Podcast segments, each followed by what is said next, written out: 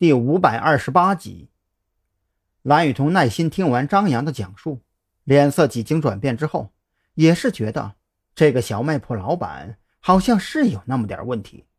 他似乎很不愿意让张扬接近那个水库。等一下，你换到驾驶舱，就在车里等我。张扬见蓝雨桐也给不出什么好的建议，当即决定亲自去水库旁边探查一番。你记住。一定要小心谨慎，一旦察觉有什么危险，直接开车离开，不用管我。蓝雨桐哪里肯答应？别说眼下张扬已经承认了自己作为他女朋友的身份，就算是之前张扬揣着明白当糊涂的时候，自己也不能就这样扔下他独自离开呀。我跟你一起。蓝雨桐的声音斩钉截铁，张扬非常清楚，每当蓝雨桐如此说话的时候。任何阻拦和劝解都是没有意义的。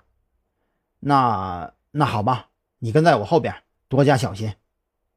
张扬也不知道水库附近能发现什么，更不知道危险会来自何方，但他非常肯定，水库附近或者说水库里肯定藏着什么见不得人的秘密，或许跟之前的非法采石有关，又或许跟王彦凯的妻子失踪有关。张扬将车子靠着路边停稳，这才和蓝雨桐一前一后朝着水库的方向深一脚浅一脚地走了过去。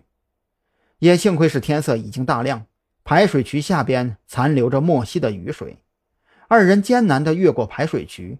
本以为接下来的路会好走很多，可继续往前走了不到两百米，他们二人就发现地面的土壤越来越松软，一脚下去。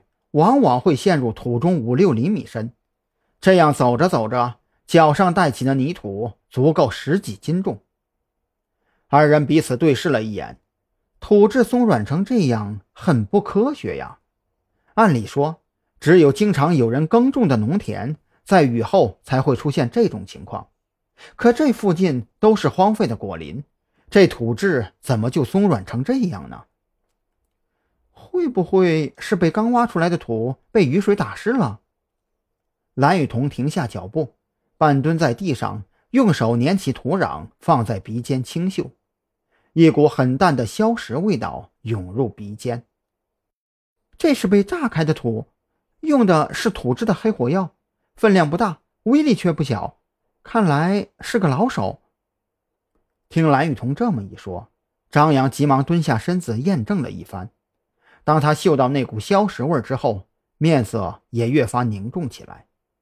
龙脊山前些年一直被非法采石，当地的村民肯定有不少人在采石矿上工作，时常接触雷管等爆炸物，对爆破位置的选择自然会耳熟能详。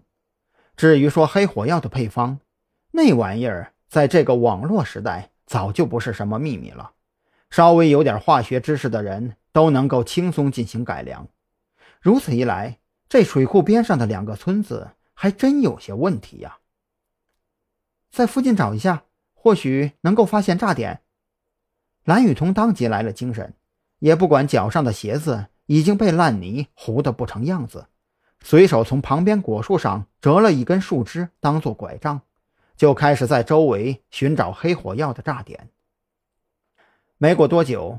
张扬就在一处斜坡处找到了炸点，炸点位置被炸开一道一米多深的坑洞，这坑洞是不规则的圆形，周围的泥土还呈现出黑褐色，硝石味儿也更加浓郁了一些。